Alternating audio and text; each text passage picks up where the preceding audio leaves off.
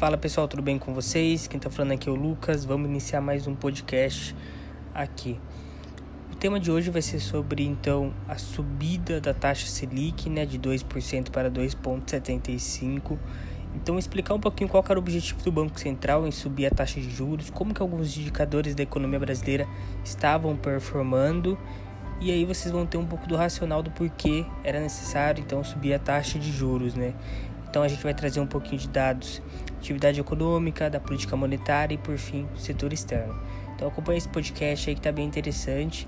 E o vídeo no, no podcast aí que eu me refiro ao painel, o vídeo está disponível lá no YouTube, no meu canal do YouTube, Lucas Morador.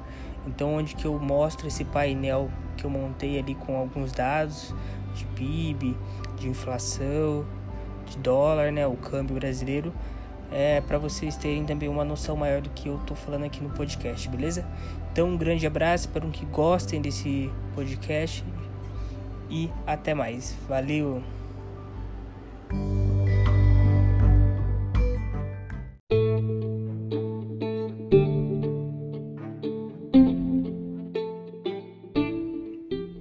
Fala pessoal, tudo bem com vocês? Quem tá falando aqui é o Lucas, né? Falar um pouquinho sobre então a economia brasileira, a conjuntura econômica aí de forma bem rápida aqui para vocês, né? Eu montei um painel aqui, então, sobre alguns dados da economia brasileira aqui que aconteceu em 2021, alguns dados já atuais aí até janeiro de 2021 também, 2020, né, o que aconteceu na economia em 2020, dados da economia em 2021, tá bom? Então, um pouquinho de dados de atividade econômica, política monetária e setor externo para vocês terem um pouco da noção do que, que a gente está vivendo um pouco aqui no Brasil. Bom, Vamos começar então aqui com o PIB investimento direto, que é esse lado esquerdo aqui da, do, do painel aqui que eu montei. Bom, primeiramente, gente, todas as economias mundiais sofreram com queda do PIB, né? O PIB, para quem não sabe, é todos aqueles bens e serviços produzidos dentro de um determinado país, região, e em dado determinado tempo ali também, né? Em determinado tempo. Ou seja, então o PIB ali, todos os bens e serviços produzidos e comercializados dentro do Brasil aqui em 2020. Que a gente tem desde 2016, né? A gente 2016 teve uma queda de mais ou menos 3,5%, 2015 16 3,5%, 17 cresceu ali 1.10, 18 1.50 e em 2019 1.10 também mais ou menos. 2020 já saiu o PIB, né? O nosso produto interno bruto caiu aí cerca de 4%, uma queda bem forte. Para esse ano 2021, a tendência é que recupere ali 3, 3,5%, dependendo como que vai ser agora, né? O andamento da, da crise aí do Covid.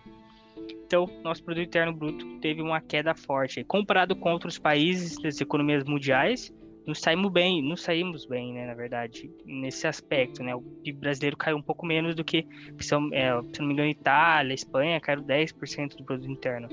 A gente também, o Brasil fez um esforço fiscal ali muito grande, né, parece que é pouco, mas o esforço fiscal que o Brasil fez ali para conter a pandemia é, foi bastante, foi gigante.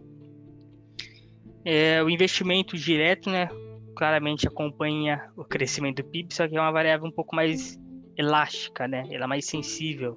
Ou seja, o PIB caiu 3% em 2016, 3%, investimento despencou quase 15%. Nesse ano aqui também, o PIB caiu 4%, o investimento ele caiu mais ou menos 5%. Então, não disparou tanto nesse ano, mas investimento direto é aquela a formação bruta de capital fixo, né? Então, mesmo tanto de investimento privados ali, em bens de bens e máquinas ali, bens, bens de. Nossa, esqueci o complemento da, da palavra. Mas é em máquinas, equipamentos, os investimentos que as empresas privadas fazem para melhorar a sua produtividade. Bom, que a gente então vai entrar um pouquinho na política monetária aqui, principalmente na inflação. A inflação ali, o IPCA e o IGP tiveram altas absurdas, né? Então foi até que eu comentei, imagine agora um aluguel que é registrado ao IGP reajustar 23%, algumas outras contas aí. É um, é um reajuste que será muito alto, né? E, enfim, muito impactado também pelo aumento do dólar, que a gente vai comentar é, em seguida, mas a inflação ali começando a ser um pouquinho mais forte, né? Agora saiu o resultado da inflação nos últimos 12 meses, o Brasil fechou ali por 5,20 acima da meta, né? A meta, se não me engano, está em 4%. Tá? Então a nossa inflação está um pouquinho mais acelerada. E com a nossa inflação acelerada, que, que acontece? O nosso juros teve que subir, né? A taxa de juros subiu ontem aí dia 17, tá bom? Tava em 2%, subiu para 2,75, tá? Então é para conter um pouquinho esse avanço da, da, do câmbio. Por que o câmbio tá alto? É uma grande pergunta. Por que o câmbio tá alto? Porque, um, a gente está com a taxa de juros muito baixa, né? Ou seja, esse spread, essa diferença para os títulos de países envolvidos, como por exemplo o título dos Estados Unidos, está ali um pouquinho abaixo de 2% esse spread, tá?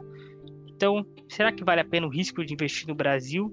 Sendo que você pode comprar um título americano e ter certeza que aquele título será pago. Ou comprar um do Brasil com uma dívida pública muito alta, uma dívida pública de país envolvido, risco político. Enfim, será que compensa comprar um título é, do Brasil ali com essa diferença tão pouca? Se fosse pelo menos uns 7, uns 6, 7% real, real ali de diferença, beleza, mas 2% será que vale o risco? Então, é, os investidores estrangeiros estão tá tendo uma, uma forte fuga de capital aqui no Brasil devido a esse spread muito baixo, né? Então é, é meio complicado. Então, se tem uma fuga de capital, mesmo que com dólar alto incentive as exportações, né?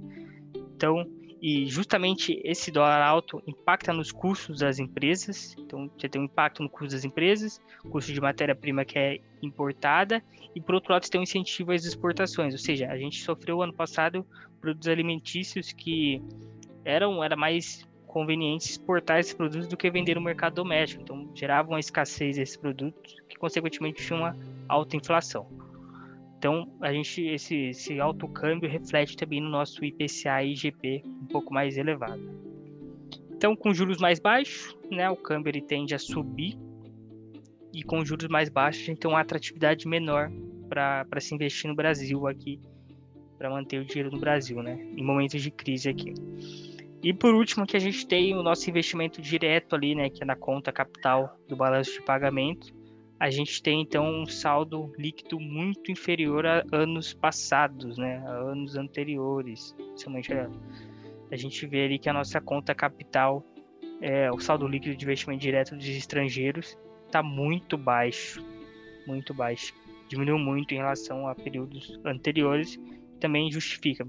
Se por um outro lado a gente tem dólar entrando, que a gente está exportando mais, por outro lado a gente tem o, o setor financeiro tendo muita saída de capital no Brasil que faz com que pressione o câmbio para cima, né? desvaloriza a moeda brasileira.